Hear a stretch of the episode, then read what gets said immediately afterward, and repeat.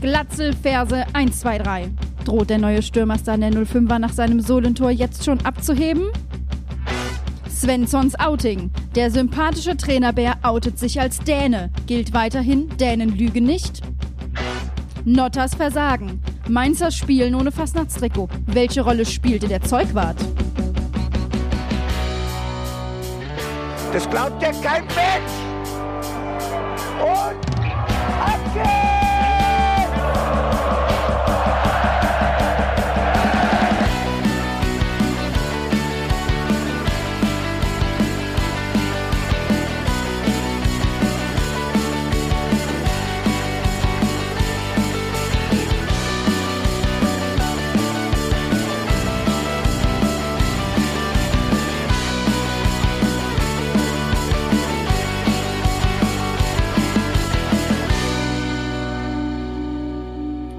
Holde Närrinnen und Haralesen, herzlich willkommen zur einzigartigen Hinterhofsitzung hier in Mehns am Rhein. Ich bin eure Vorsitzende Felicitas Boos und habe mit mir im Komitee nur die besten Leute sitzen, nämlich unter anderem den Pappkamerad mit der roten Nase aus Rheinhessen. Hallo Bene! Moin, moin, Mausfans. Und zu meiner Rechten sitzt Jan van Budde, der für heute den Nahalator einsetzt. Ich möchte mich jetzt schon entschuldigen, es wird in den Ohren wehtun und es ist mir scheißegal. Denn wir setzen hier im Podcast im Fußball die Narrencup auf und reden über das Spiel gegen Bayer Leverkusen, aus dem die 05er einen Punkt mit nach Hause gebracht haben. Das ist doch nochmal ein Tusch wert, oder? Nee, ich dachte, wir hätten gewonnen. Also, ich fühle mich so. Ich fühle mich so, als ob wir gewonnen hätten. Ich habe heute Morgen beim Frühstück aus Versehen gesagt, ah, dieser Sieg tut so gut. Ein Sieg der Herzen. Des guten Gewissens. Ah, das sind, glaube ich, Rechte, die wir da gerade verletzen. Das Problem ist, wenn wir jetzt hier anfangen zu schunkeln, dann sind wir nicht die ganze Zeit vor unseren Mikros. Dann hört sich das so an. Ein Hörerlebnis. Bitte wechseln Sie mit von der linken Box zur rechten Box. Wir müssen das Mikrofon mitbewegen. Nein, wir haben heute Morgen hier im Podcast die gute Laune für uns gepachtet. Es ist Phasenacht in Mainz und die Pandemie kann uns das nicht madig machen. Wir werden heute ein bisschen gute Laune verbreiten, auch weil wir natürlich gestern allen Grund zum Feiern hatten. Und ich hoffe, dass es einfach den ganzen Tag so weitergeht, egal wann ihr diesen Podcast hört. Wir sind entweder vor Programm, nach Programm, zwischendrin Programm für alle äh, Fastnachtsaktivitäten, die ihr Corona-konform geplant habt. Und äh, ja, Jungs, wie geht's euch denn heute hier an diesem Sonntag? Erzählt doch mal. Also, prinzipiell geht's mir sehr gut, aber es geht mir nicht gut. Ich hatte so Magenkrämpfe heute Nacht. Ich weiß nicht, ob das das äh, Schicksal war, dass ich mich gestern so sehr gefreut habe, dass ich mir was eingefangen habe. Aber gut. Ah, nee, ansonsten alles tipptopp. Also, ähm, die Laune ist quasi fast auf dem äh, Höchststand. Der hat einen neuen, neuen Pegel erreicht. Ich hatte gestern das erste Mal seit sehr, sehr langer Zeit wieder das Gefühl des K.O.-Seins, weil ich so sehr gefeiert habe. Dieses Gefühl, das ich sonst eigentlich nur aus dem Stadion kenne, wo ich dann den Bene einmal quer durch den Block wuchte und danach einfach groggy bin am Abend und äh, vielleicht noch irgendwie einen Flammkuchen mir reinfahre und dann ermattet auf der Couch äh, penne.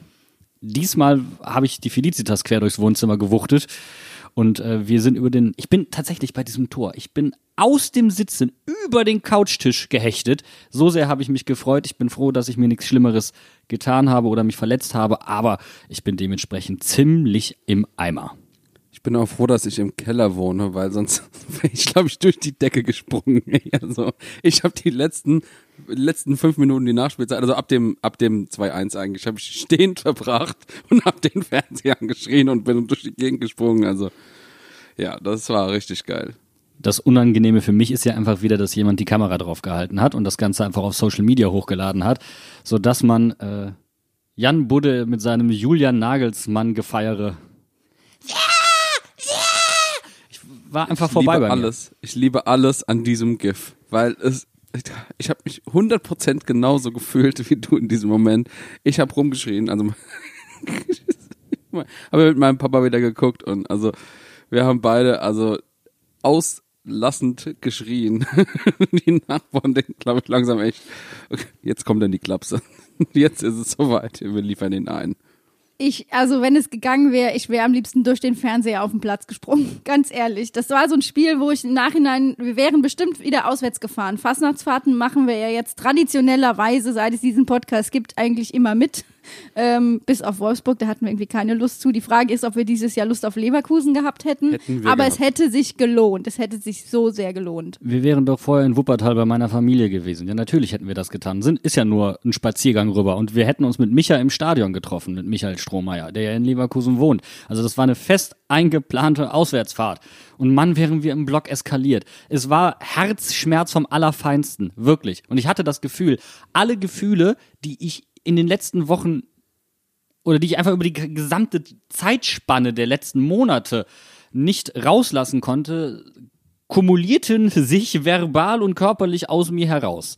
Vor allem, Fums hat ja noch so blöd vor dem Spiel gefrotzelt, dass, schade, dass es schade wäre, dass heute wieder keine Fans im Stadion sind, weil dann würde man keine verkleideten Mainzer in Rage erleben.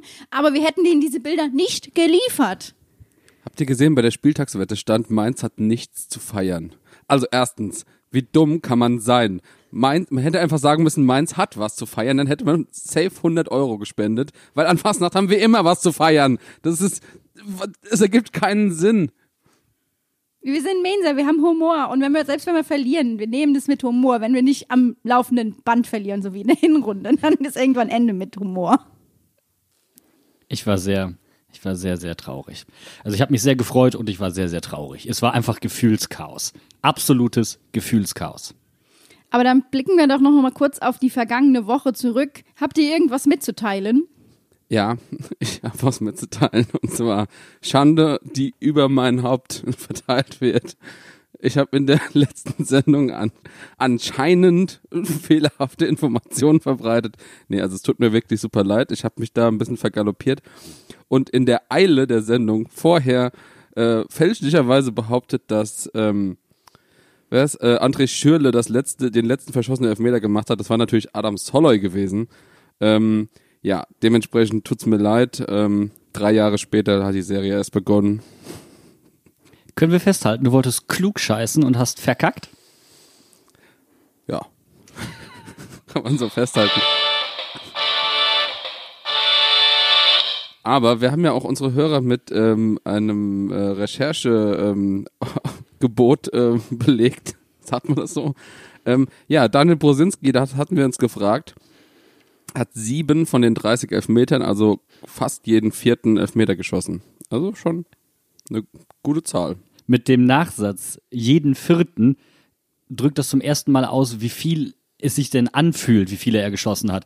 Denn nur sieben, ich hätte, ich hätte darauf gewettet, der hat mindestens die Hälfte. Mindestens. Ich hätte auch eher gesagt, er hat das Doppelte. Also wirklich, der hat jeden zweiten Elfmeter reingemacht. War aber Daniel. Brosinski hat im 05-Trikot jeden Elfmeter getroffen, den er geschossen hat.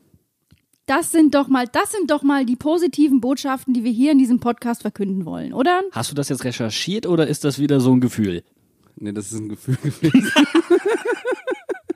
Also seid ihr hiermit auch wieder herzlich aufgerufen, den Bene zu berichtigen. Also tatsächlich, ähm, ich finde es, finde es sehr gut ähm, und wir haben wirklich zahlreiche Zuschriften bekommen. Es tut mir super leid. Ähm, also prüft gerne auch mal meine Aussagen, wenn da was nicht ganz äh, im Load ist. Nee, also normalerweise sollte es ja stimmen. Es war äh, ja ein bisschen blöd, kurzfristig vor der Sendung recherchiert und da habe ich einfach diesen Adam-Elfmeter übersehen. Wir machen das einfach beim nächsten Mal bei deiner äh, wieder super Recherche, wie bei den Lottozahlen. Ich sag einfach hinterher, alle Angaben sind wie immer ohne Gewähr. Perfekt. Perfekt. Das können wir einfach nach jeder Sendung machen. Dann können wir das so einblenden. Vor allen Dingen, weil wir ja überhaupt keine Kooperation, sagen wir, mit einem Rechercheinstitut haben oder sowas, die man da hätte anfragen können. Bene. Ein Mann ist ein, der Bene ist ein Mann der Tat. Das ist eine der Statistiken, die ich noch selbst rausfinden kann. Dann lassen wir doch bitte dieses diesen kleinen Funken. Sache noch. Offensichtlich nicht. Wir kommen trotzdem auch noch mal zu der vergangenen Woche und nicht nur zur vergangenen Sendung. Äh, es war natürlich auch wieder News Tuesday bei Mainz 05. Ich weiß nicht, ob es im Trubel der Fasenacht bei den meisten schon wieder untergegangen ist, aber unter der Woche kam die Nachricht, dass Detlef Höhne für die kommende Aufsichtsratwahl nicht mehr antreten wird.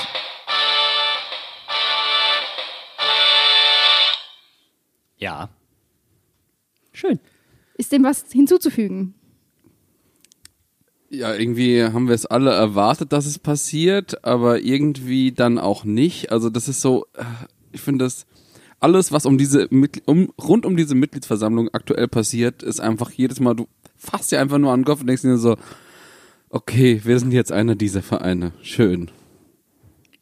Aber trotzdem finde ich, dass Stuttgart aktuell den Bock absolut abschießt und deswegen, ähm, ich glaube auch jetzt ist mal langsam wieder Ruhe angesagt, was das Thema betrifft, oder? Den Bock umstoßen, nein, den Bock umschießen bei Frau Boos direkt. Hallo, guten Morgen.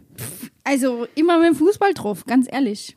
Ja, also da, da geht's richtig rund. Äh, da, da stehen ja auch wirklich Strafverfahren eventuell im Raum und äh, eine eventuelle Rücknahme, eine Ausgliederung. Also lecko mio, lecko funny. Ich bin froh, dass es bei uns dann doch nicht so eskaliert. Ähm, aber Respekt übrigens auch für die Entscheidung von Detlef Höhne. Das muss man an der Stelle dann auch mal sagen.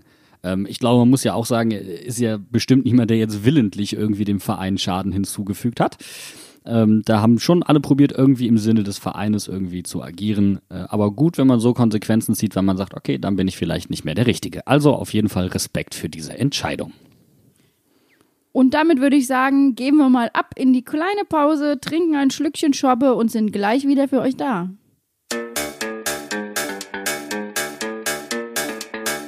Du hast also nach dem 0 zu 2 gesagt, das schaffen wir jetzt nicht mehr. Den Überschrift kannst du nicht morgen bringen, ja, Peter, dass der, dass der Trainer nicht an die Mannschaft geglaubt hat. So weit würde ich das nicht sagen.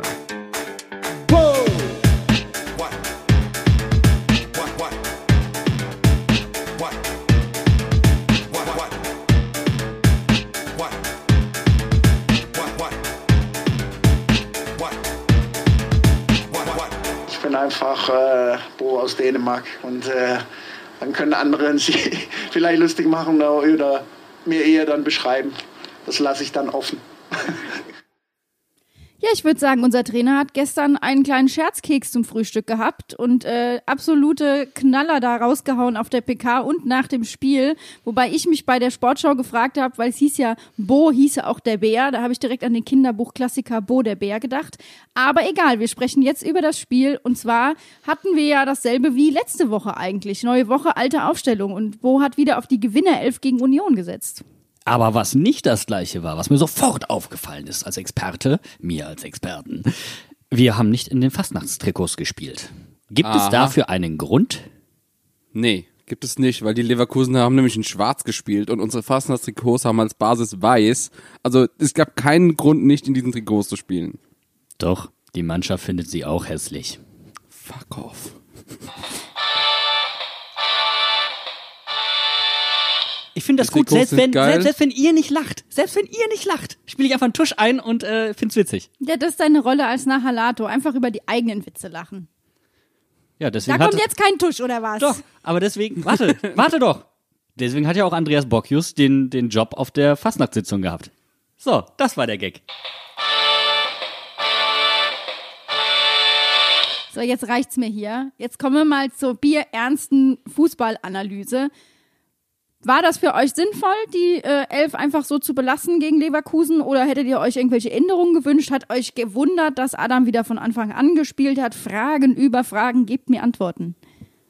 Ich finde es prinzipiell eigentlich eine, ja, ich fand die Aufstellung in Ordnung. Die hat, man hat letzte Woche gesehen, dass sie so funktioniert.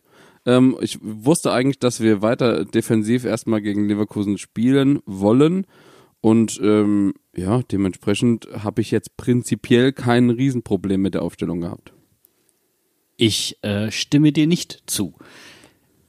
Ich So, hatte jetzt. sehr gehofft, ich hatte sehr gehofft, dass Glatzel von Anfang an spielt und dass wir vielleicht endlich mal nicht mit, äh, ja, gefühlt drei Sechsern agieren oder mit drei defensiven Mittelfeldspielern, sondern auch mal jemanden dabei haben, der weiß, wie man ein Spiel offensiv strukturiert. Und das habe ich doch sehr vermisst. Und ähm, ja, ich hatte mir das, was, was dann halt Ende der zweiten Halbzeit kam, hätte ich mir schon von Anfang an gewünscht. Ich kann das sehr gut verstehen. Ähm, ich glaube aber, dass eine Mannschaft, die so viel Offensivpower hat wie Leverkusen, dass man da tatsächlich versuchen wollte, geregelt ins Spiel zu kommen, erstmal versuchen, hinten dicht zu machen und äh, was vorne an Chancen passiert, ähm, was wir ja auch selbst schon in den letzten äh, Spielen gesehen haben, was wir da kreieren können, selbst mit diesem, sag ich mal, rudimentären Offensivspiel nur. äh, das war ja dann in Ordnung. Und wenn man dann halt seine Chancen nutzt, die man hat, ähm, wäre das prinzipiell ein ganz guter Plan gewesen, dass man natürlich dann in der 14 Minute direkt ein Gegentor bekommt, äh, zerschießt das Ganze so ein bisschen. Und dann hätte ich mir nämlich auch gewünscht, dass ein bisschen umgestellt wird. Ja, die haben sich gedacht, äh, hinten regelt die Abwehr und vorne Adam Soloy. Äh, ich glaube, dass die Aufstellung von Adam auch so ein bisschen, äh, Bo hat es ja letzte Woche schon gesagt, und wir haben es ja auch schon diskutiert, dass er sehr zufrieden war mit der Leistung und dass er sich wahrscheinlich die Startaufstellung damit auch wieder verdient hat. Und wenn er in der Woche im Training abgeliefert hat, okay. Es, ich habe aber gedacht, dass Glatzel doch früher kommt, ähm, aber über die Wechsel reden wir gleich noch. Dann reden wir doch direkt mal über das Gegentor in der 14. Minute. Bis dahin waren die Mainzer eigentlich super im Spiel. Ja, und dann fällt wieder der Hammer. War das super unnötig oder war das absehbar, dass wir das Gegentor bekommen? Absehbar war es in dem Sinne nicht. Ähm, es ist eine Verkettung an Fehlern wieder. Also erstmal ist das, was Musa Diabida macht, einfach zum Zungeschnalzen. Fertig. Ähm, da kannst du naja, du kannst Da Costa nur in dem Sinne einen Vorwurf machen, dass er ihn dann nicht fault. Mein Gott, aber das war so gut gemacht, dass er selbst dazu nicht mehr kam. Das passiert. Und es passiert fast an der Mittellinie, also kein Beinbruch in dem Sinne. Was problematisch ist, ähm, ist, dass dahinter keine Absicherung war, sondern nur noch sehr viel Wiese. Äh, das sollte vielleicht nicht so sein. Da hat äh, die, das Positionsspiel defensiv nicht ganz gepasst. Dann kommt halt keiner mehr hinterher. Und was mich dann stört, ist Stefan Bells Verteidigungsverhalten. Ähm, klar, da kommt äh, der Stürmer aus seinem Rücken, aber er überholt ihn. Und äh, Bell orientiert sich nicht massiv direkt zum Ball. Und dann darfst du aber auch fragen, ob in dem Moment nicht Robin Zentner ihn darüber informieren muss oder Musa Nyakate oder Robin Zentner selbst noch offensiver auf den Ball geht. Also da hat ähm, die Abstimmung in der Abwehr überhaupt nicht gestimmt. Vor allem, weil Bell ja noch das Abseits aufhebt zwar zentimetermäßig, aber ähm, das war ja natürlich genau das Problem. Und das, was du eben mit der Absicherung gesagt hast, sieht man auch daran, dass hinterher Core und Danny, die, also Danny stand eigentlich äh, bei dem Zweikampf zwischen äh, Danny da Costa und ähm, Diaby äh, eigentlich relativ nah dran. Der war eigentlich der Nächste, der hätte mit absichern müssen. Und Core lief quasi über äh, die komplette äh, eigene Hälfte und hat dann noch versucht, den Ball abzugrätschen. Also das ist schon, ähm, äh, sehe ich schon genauso wie du, dass da äh, die Absicherung äh, einfach hätte besser greifen müssen. Und das bei tendenziell drei defensiven Mittelfeldspielern. Und das ist dann richtig ärgerlich. Entschuldigung. Ja, und deswegen war ich auch eigentlich richtig angepisst bei diesem Gegentor, weil ich dachte, ey, wir haben hier, es liegt alles da. Wir haben gesehen, wie Essen gegen Leverkusen noch weitergekommen ist im DFB-Pokal. Wir haben gesehen, dass die Leverkusener sich lieber den Ball in der eigenen Hälfte hin und her schieben, als vielleicht mal mit, mit Feuer nach vorne zu gehen. Und dann laufen die uns einmal an und schießen direkt ein Tor. Also, das war, das hat mir auch schon direkt so ein bisschen den Nachmittag verhagelt. Leverkusen im Vorwärtsgang oder wie man mal bei 04 sagt, Querpass. Wir haben äh, in den letzten acht Spielen übrigens gegen Leverkusen jeweils das ähm, Tor äh, nicht als erster gemacht, sondern Leverkusen hat jeweils als erstes getroffen. Finde ich auch eine ähm, relativ bezeichnende Statistik. Das heißt, Leverkusen triggert regelmäßig unsere Comeback-Qualitäten. Ja. Aber weil du die Comeback-Qualitäten ansprichst, ich hatte gar keine Zeit, mich richtig zu ärgern weil die Mannschaft so gut reagiert hat. Und das ist definitiv ein Charakterzug, den sie unter Bo Svensson an den Tag legt, wie sie auf Rückschläge und Rückstände reagiert. Das gefällt mir richtig gut und das ist eben nämlich etwas, was wirklich Mainz ausmacht. Das, was Jürgen Klopp hier eingefügt hat und was Mainz auch generell kennt, aus schweren Schicksalsschlägen, aus schweren Rückschlägen gestärkt hervorzugehen. Das gefällt mir richtig gut. Ich würde es, ich würde es sogar fast noch ein bisschen anders formulieren. Ich fand, dass sie sich durch diesen Rückschlag nicht aus ihrem Spiel haben bringen lassen. Also es war eigentlich gar nicht so eine krasse Reaktion, sondern sie haben sich einfach nicht verunsichern lassen und haben weitergespielt. Und das fand ich so gut, dass ähm, ich fand gar nicht mehr, dass sie, dass, dass es so ein, so ein Schalter umgelegt hätte bei ihnen, dass sie dann extrem viel besser waren, sondern das Spiel war ähm, einfach gleich gut wie vorher. Nee, dem widerspreche ich. Ganz klar, weil äh, Mainz am Anfang, äh, sie waren mutig, aber nicht mutig genug. Wenn sie noch aggressiver gewesen wären, noch etwas weiter rausgerückt wären, wäre dieses Tor vermutlich nicht gefallen. Und das hat mir einfach sehr, sehr gut gefallen. Es waren nur ein paar Meter, aber diese paar Meter haben sehr viel ausgemacht. Und dann ähm, steht halt einfach mal der Pfosten im Weg. Ist ärgerlich, aber irgendwie auch ein klein wenig symptomatisch.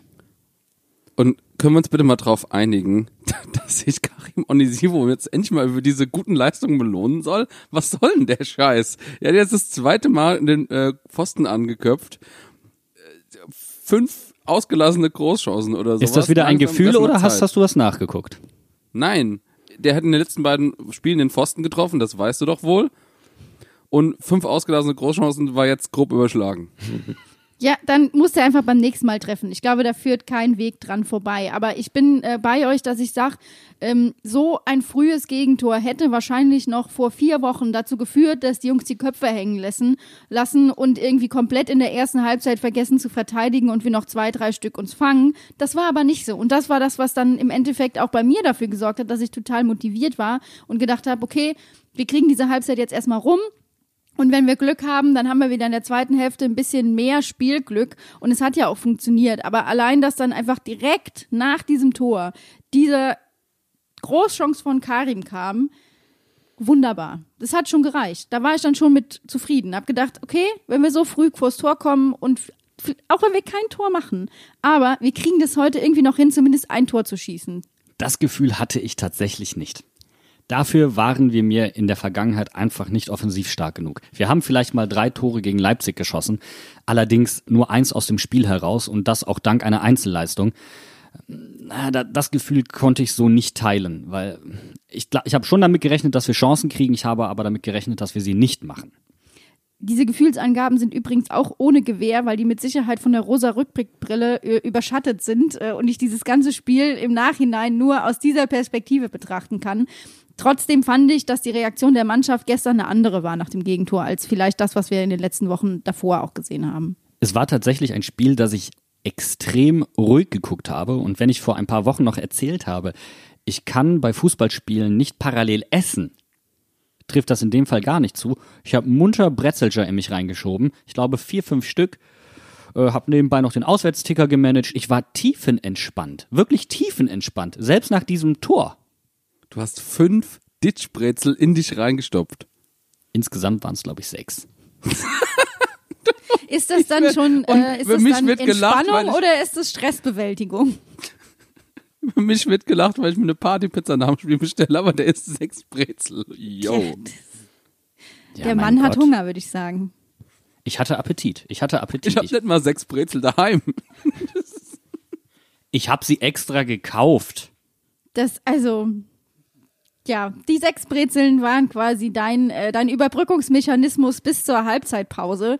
Und in der Halbzeit ist ja dann auch was passiert, zumindest bei den Leverkusenern, denn die haben ja in der Pause den Torwart ausgewechselt. Radetzky war dann verletzt und Martin Schmidt hat nach dem Spiel gesagt, er hätte dadurch eine Verunsicherung beim Gegner gespürt.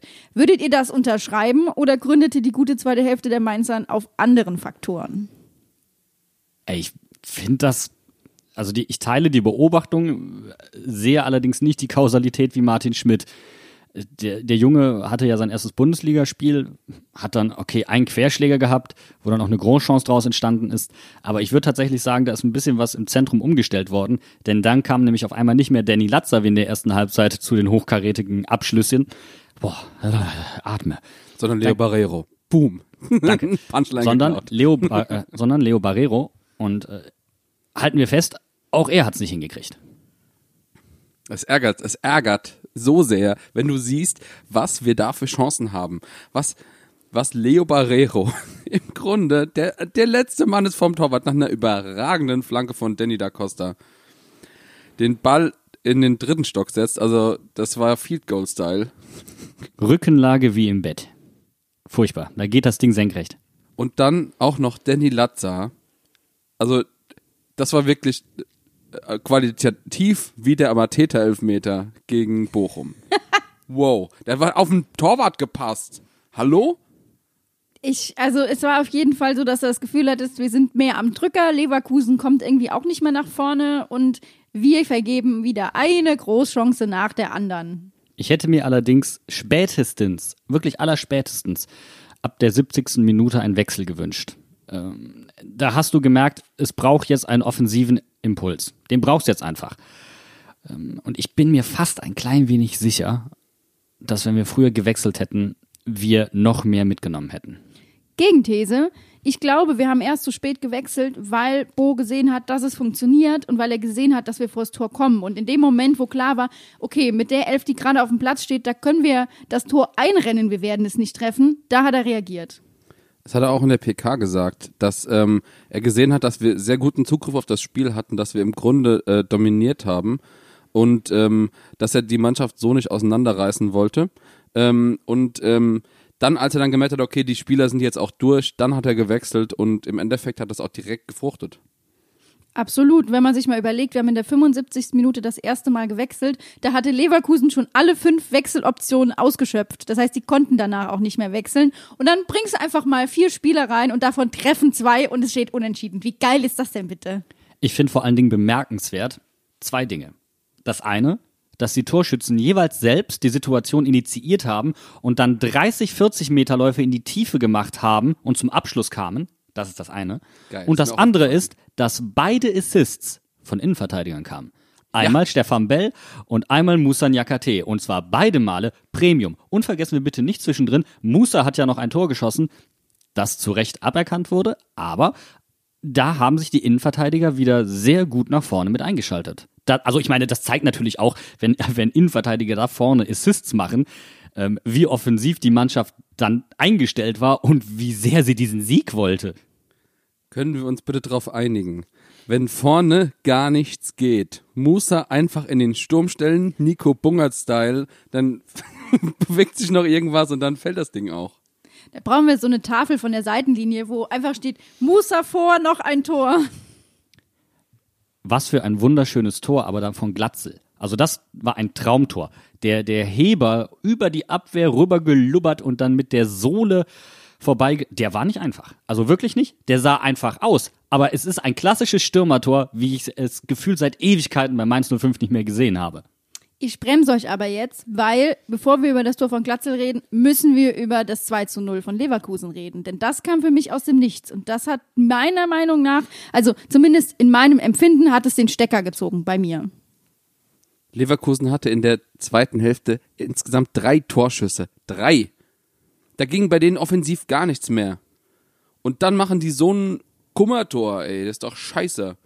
Umso schöner, dass Stefan Bell ja dann den Assist gemacht hat zum Ausgleich, denn beide Tore gehen mit auf seine Kappe. Er war bei beiden Toren mitverantwortlich. Sein Zweikampfverhalten gegen Schick, da hast du schon gesehen, körperlich ist er noch nicht ganz wieder auf Bundesliga-Niveau. Und das ist jetzt kein Vorwurf in dem Sinne, das muss er sich wieder erarbeiten, das holst du dir durch Spielpraxis.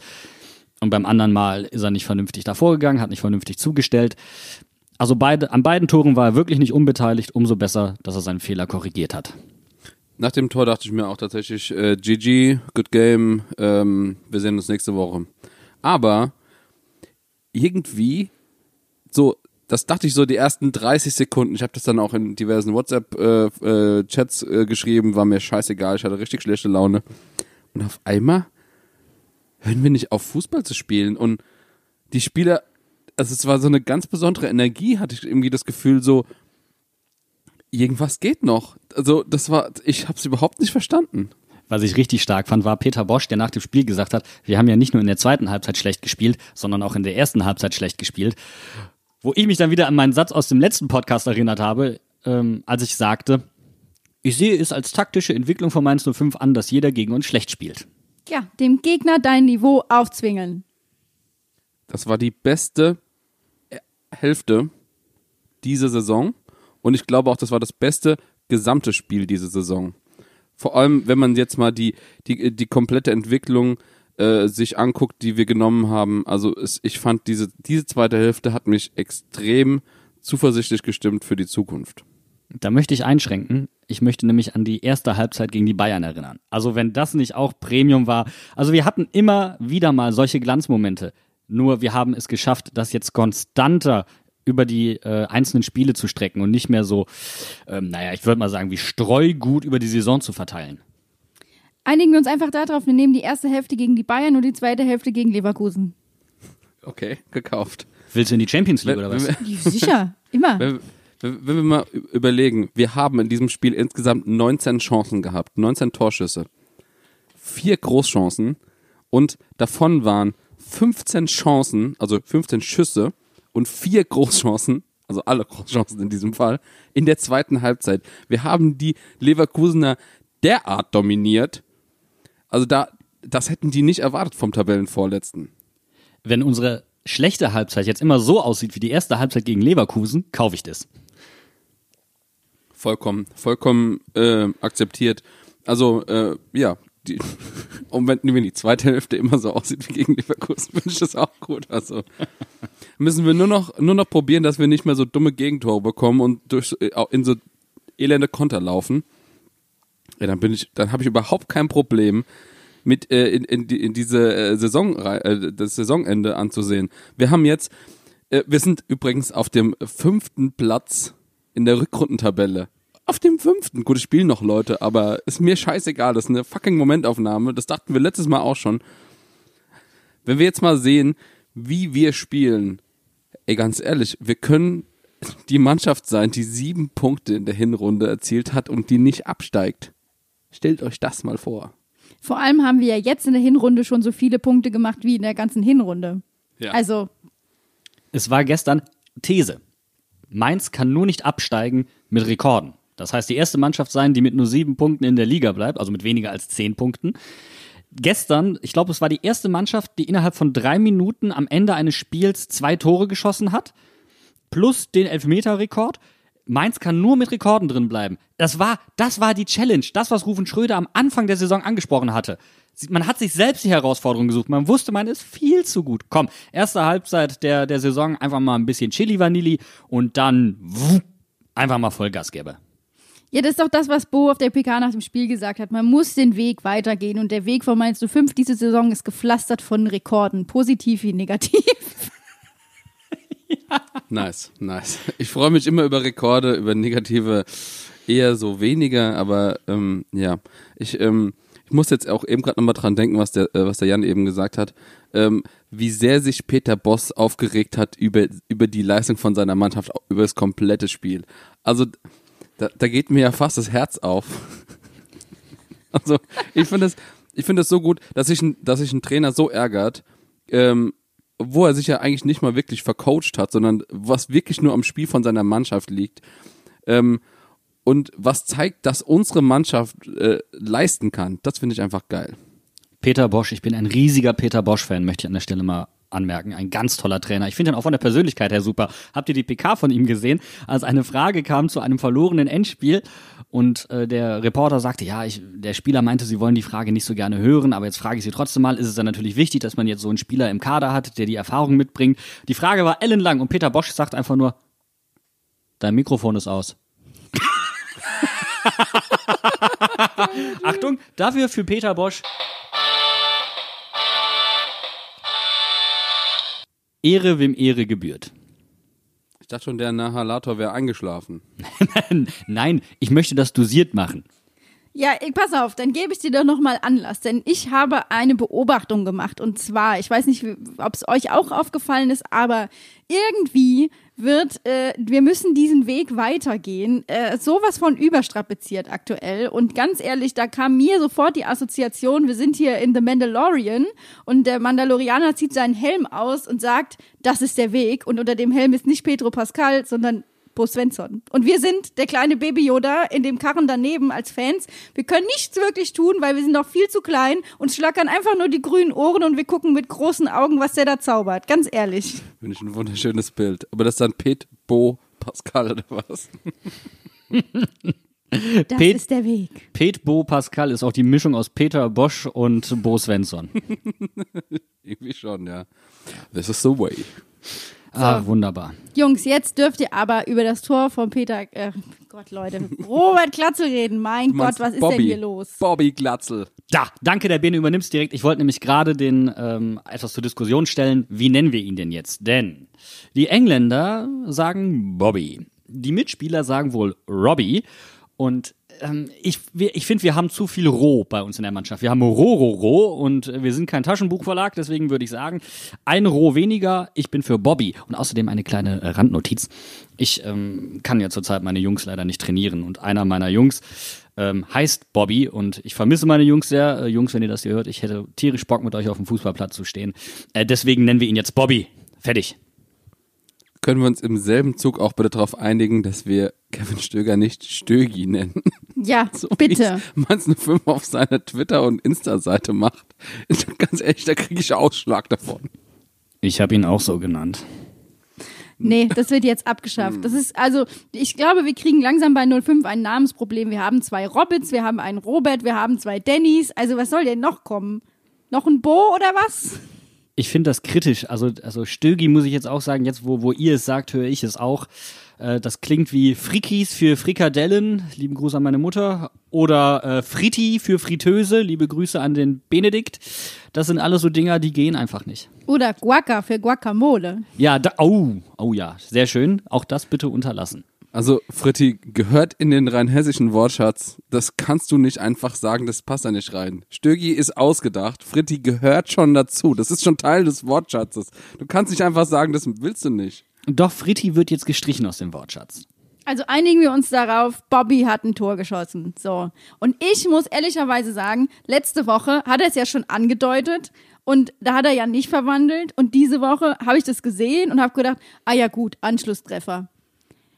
Ja, aber ganz ehrlich, nach diesen vielen vergebenen Großchancen macht er den Ball einfach rein, als wäre das nix. Als würde er das jeden Tag machen und denkst dir so, ja, okay, was hat meines 5 gefehlt? Das hat meines 5 gefehlt.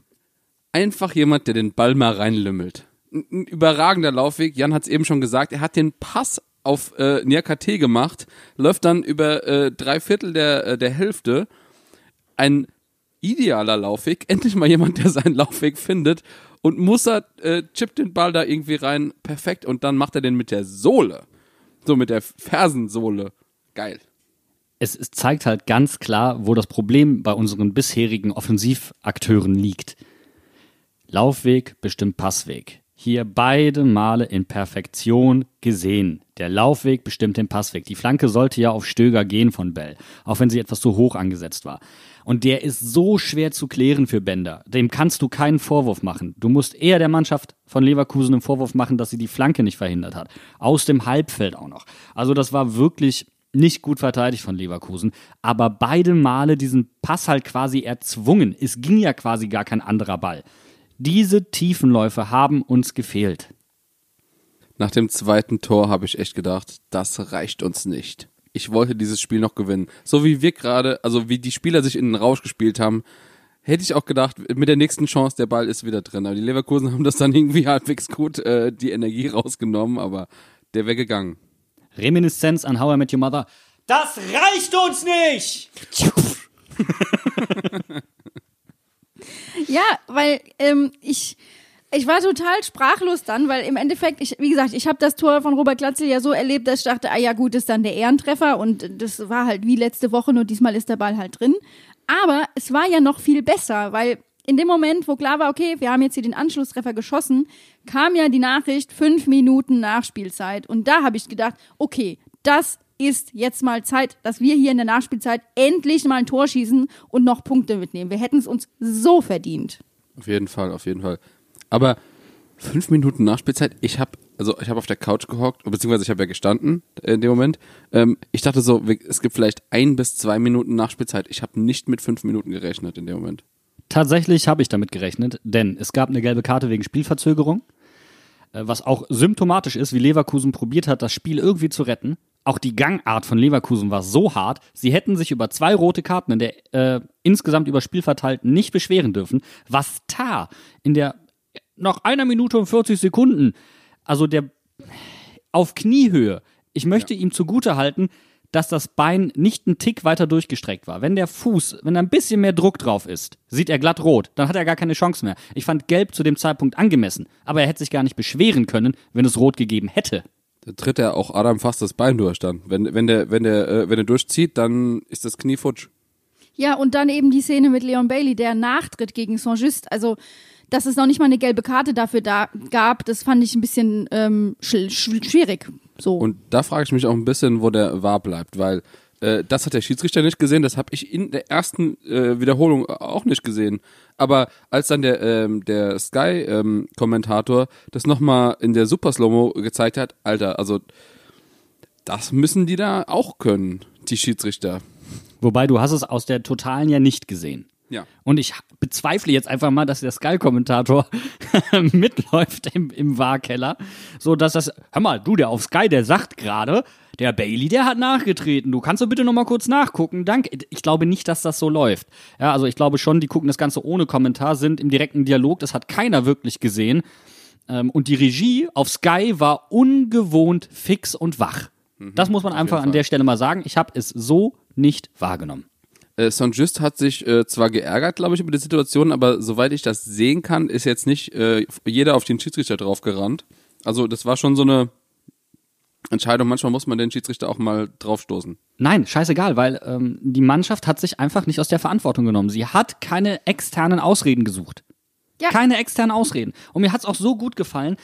Ein, ein wunderschöner Moment. Danny, ach, ähm, Danny da Costa an der Eckfahne, wo dann die Außenmikros relativ nah sind und du hörst einfach nur nach einer Flanke, die nicht ankommt, oder das war nach dieser Großchance von Barrero und Latza, wo du einfach nur Danny, äh, Danny da Costa, ich muss jetzt echt aufpassen, Danny Latza und Danny da Costa sind mir echt zu eng. Wie Danny da Costa draußen sagt, oh, leck mich doch am Arsch, ey. Man muss den Kerl einfach lieben. Man muss ihn einfach lieben. Mir egal wie viel. Ich mache auch eine Spendenaktion. Ich will den hier behalten. Ich will ihn. Danny da Costa, an jeder Offensivaktion, wo er beteiligt war, die ist brandgefährlich geworden. Er hat nur, nur drei oder vier gehabt, aber wenn er dabei war, dann ist auch, äh, gab es eine Chance. Einfach auffällig, wie krass gefährlich unsere Verteidiger insgesamt offensiv sind. Stefan Bell quasi an drei Toren beteiligt. Ja, und wir müssen eben nicht nur über Danny da Costa reden, sondern auch über die linke Seite, nämlich über Philipp Mwene. Was der als Linksverteidiger da abreißt, ist aller Ehren wert. Es ist so gut. Wir haben äh, ja noch äh, auf Twitter wurde ja noch diskutiert, als das Transferfenster noch offen war, dass wir unbedingt einen Linksverteidiger brauchen. Ich denke, jetzt haben wir gesehen, dass Philipp Mwene ein guter Ersatz ist. Und ich hatte es euch ja gesagt, das größere Problem war im Sturm. Und deswegen hat man da nachgelegt. Und man hat einfach gesehen, dass Philipp Mwene diese Position stark genug spielen kann. Und du merkst auch mit jedem Spiel, wie er fitter wird und wie er schneller wird. Der wird nicht mehr einfach so überlaufen. Was der zurzeit abliefert, ist überragend. Und dass der linke, äh, dass der linke Fuß sein schwacher Fuß ist, das siehst du inzwischen nicht mehr. Und dass er jetzt noch äh, anfängt, äh, Freistöße und so zu schießen, bin ich auch relativ froh drum, weil die, die Freistöße von Danny Latzer sind einfach, ah, das zieht einfach nicht so. Dann kommen wir doch zum Moment des Spiels. Und ich moderiere das jetzt ganz, ganz ruhig und ganz gelassen an. Aber ich möchte euch fragen, wie viel Stimme hattet ihr nach dem Tor von Kevin Stöger? Hört man es nicht, nicht mehr, wie, wie viel Stimme ich gestern noch hatte. Also äh, ich habe so rumgeschrien, ich ähm, war fix und äh, alle, ich hatte nichts mehr übrig im Tank, also Stimme weg, ähm, müde geschrien. Ich habe mein, meinen Vater fast durchs Wohnzimmer geschmissen, also passt schon. Ja, meine Eskalation steht ja öffentlich auf Social Media, von daher äußere ich mich dazu nicht. Sie ist mir nicht im Nachhinein total unangenehm, muss ich dazu sagen. Ich habe das gesehen und dachte mir so, boah, Alter, ey, ich feiere nie wieder so sehr ein Tor. Ich lasse es einfach. Aber das hat für mich das verkörpert, was einfach passiert ist. Ich habe genauso abgefeiert und du hättest quasi auch mich filmen können. Ich habe da nicht anders reagiert. Ich habe wirklich gedacht, das, das ist doch nicht wahr, dass wir da in der letzten Minute noch ein Tor schießen und einen Punkt aus Leverkusen mitnehmen. Wer hätte das denn gedacht, dass wir gegen Dortmund punkten, gegen Leipzig punkten und gegen Leverkusen punkten? Jetzt muss uns nur Rosi noch drei Punkte dalassen nächste Woche. Ganz ehrlich, dann, Alter, Wir haben diese Saison erst ein einziges Tor in der Schlussviertelstunde erzielt vorher. Und jetzt, jetzt guck dir mal an, was wir, was wir immer erleiden mussten, wie viele Gegentore wir in der letzten äh, Viertelstunde bekommen. Die Zahl weiß ich jetzt leider nicht, aber gefühlt sind's mehr als eins. Und, und alle Angaben einfach, wie immer ohne Gewehr. Nee, die, die Zahl habe ich vom Fernsehen, also. die hab ich, hab ich jetzt, da muss jemand anders muss ich die Schuld bekommen, wenn die, wenn die falsch ist.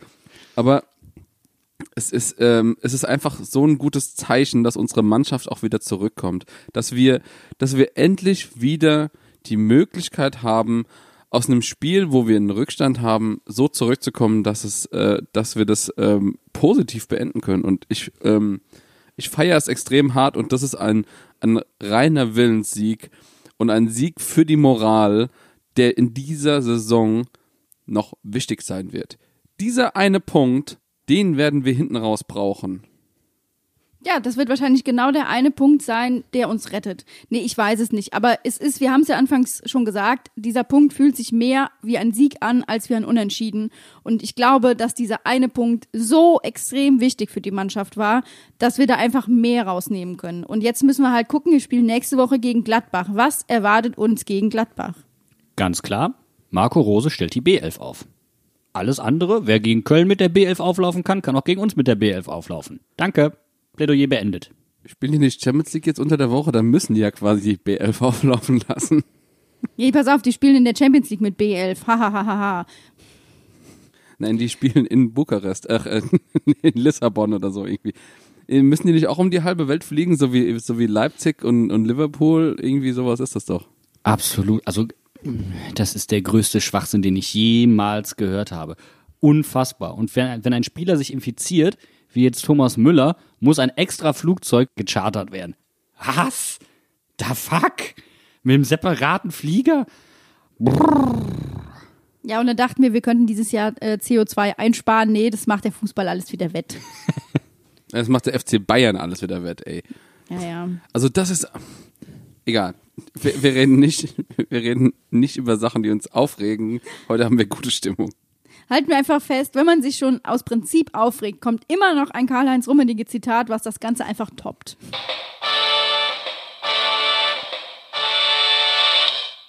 Wir schauen uns einfach an, was das Spiel gegen Gladbach bringt und wer noch mehr Feuer braucht als das, was die Mainzer in der Schlussviertelstunde abgefeuert haben, der kann sich auf das Mailand Derby freuen und wir haben natürlich bei FUMS Experten dafür. Fühlen Sie auch nichts mehr? Befinden sich die Zimmerpflanzen im Spätherbst? Stumpfen sie ab? Gehen sie ein? Ist das einzig Spannende am Tag der Wechsel der Oberfläche, auf der sie liegen? Oder wird ihr Eigenheim von einer Terrormiliz aus Zwergen bewaffnet mit Buntstiften regiert? Ist ihre Quarantäne noch Azkaban? Oder schon Dschungelcamp? Dann kommt hier der Ausbruchsplan. Am 21.02. ist das Mailand Derby. Andiamo, ein Schwung Orikette kaufen mit unseren Jungs von Serie Amore, dem Italien-Fußball-Podcast auf FUMS. Serie Amore.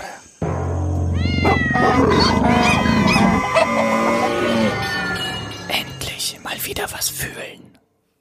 Im Abseits haben wir heute nur die tollsten Themen für euch. Äh, Wir sprechen über die Menser Fasenacht und ich möchte von euch einfach mal wissen, wie feiert ihr das? Feiert ihr das gar nicht oder habt ihr irgendwelche Pläne gehabt? Wie macht man Corona-konforme Fasnacht?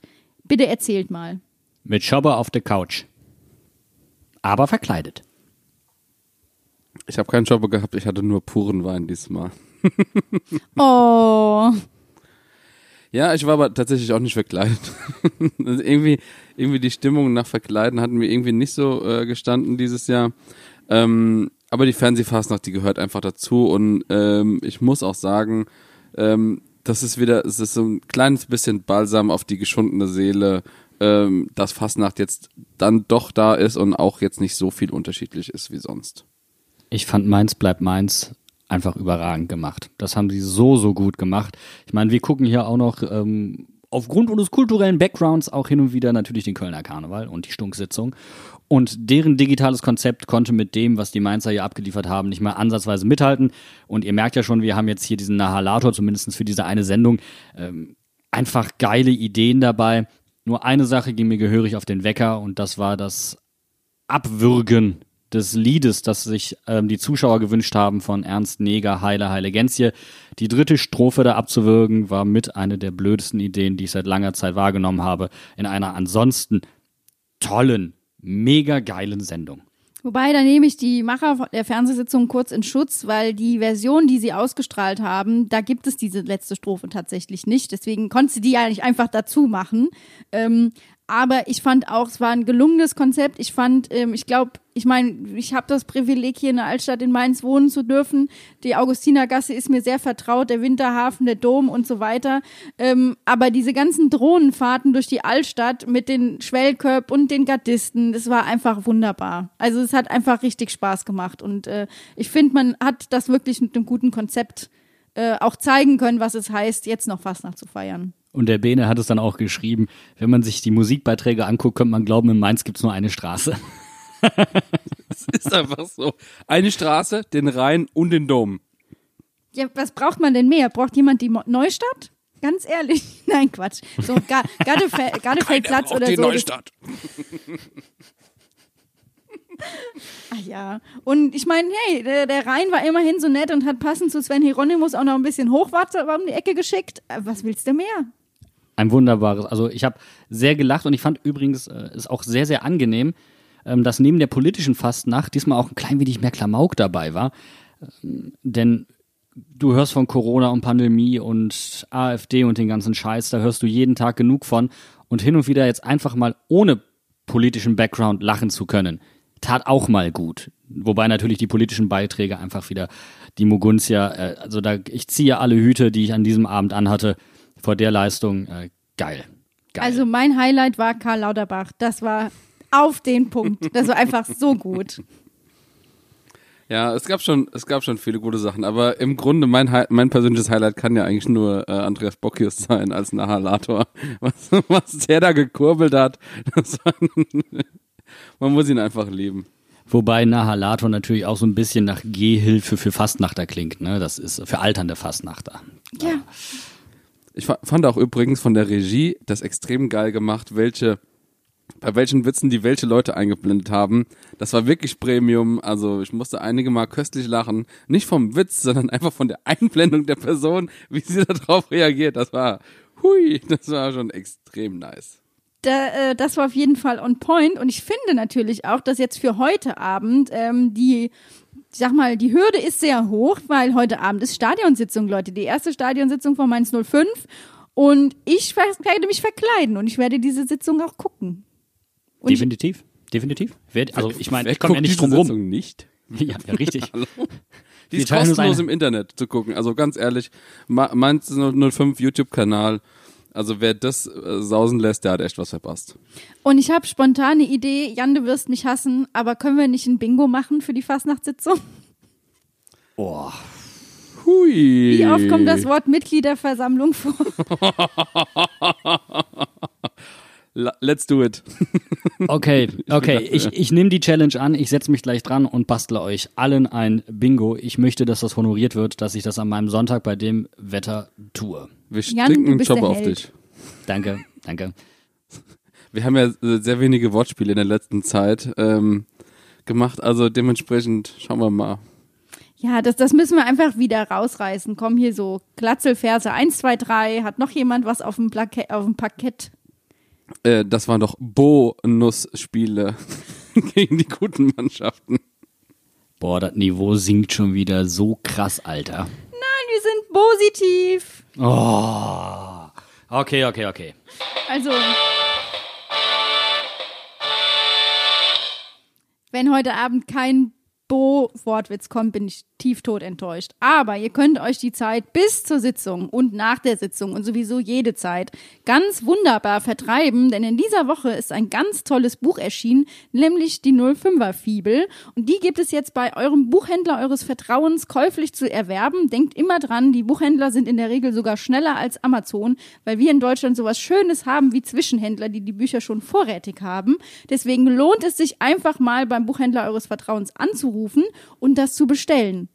Einfach tolle Texte, tolle Klolektüre. Ich meine jetzt nicht von Qualität, nicht von der Qualität vom Inhalt her, sondern einfach, dass du einzelne Kapitel gut auch äh, abhängig, unabhängig voneinander lesen kannst. Und da sind so tolle Autoren bei wie Petra Tabarelli, Oliver Heil und Mara Pfeiffer natürlich, aber auch äh, unser wunderbarer Daniel Meuren. Die Jasmina ist auch dabei, finde ich auch sehr, sehr schön.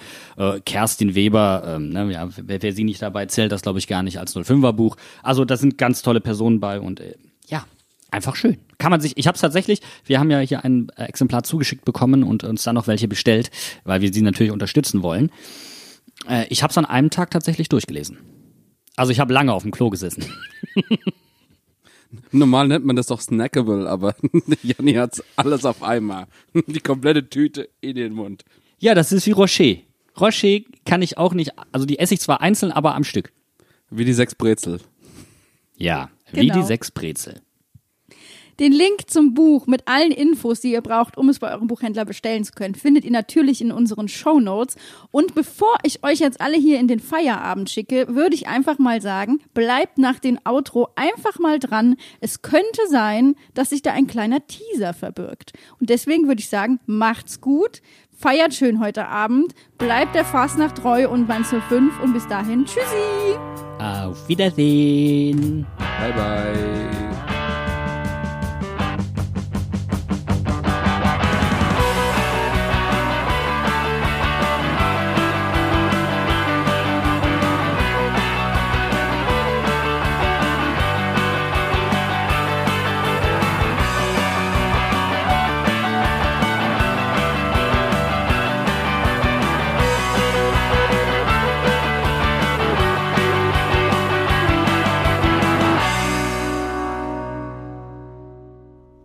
Balljunge am Bruchweg von Daniel Meuren.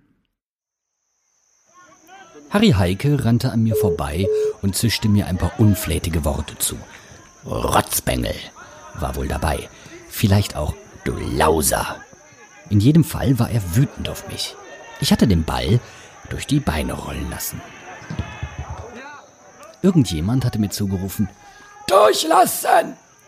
Ich folgte mit meinen 14 Jahren Gehorsam. Der Torhüter des SC Birkenfeld musste durch die weite Kurve des seinerzeit mit einer Leichtathletiklaufbahn umgebenen Spielfelds am Bruchwegstadion laufen, um den Ball am Scheitelpunkt der Kurve einzusammeln. Der Sand staubte auf von dieser weitgehend verwahrlosten Laufbahn, als Harry Heike dem Spielgerät hinterherrannte. Irgendwann kam er mit dem Ball wieder zurückgesprintet, gehechelt, genervt. Er warf mir nochmal einen bösen Blick zu. Fast eine Minute war damit gewonnen. Undenkbar heute, wo ein Dutzend Bälle rund ums Spielfeld liegen und die Balljungen immer einen Ball zur Hand haben, um das Spiel zu beschleunigen. Wenn sie mal zögerlich sind bei der Herausgabe, dann rufen sie direkt den Schiedsrichter auf den Plan. Sie müssen funktionieren, auch im Dienst des Fairplays. Damals aber gab es einen Ball, den Spielball. Und es gab uns Balljungen, die darüber entschieden, wie schnell ein Spiel fortgesetzt wird. Das restliche Kapitel gibt es zur Stimmungsaufhellung am Aschermittwoch als Sonderfolge. Und vielleicht kommt ja die Woche drauf noch ein Kapitel als Hörspiel produziert. Freut euch drauf. Wir freuen uns auf jeden Fall auch und kauft die 05er Fibel. Bis dahin. Tschüss.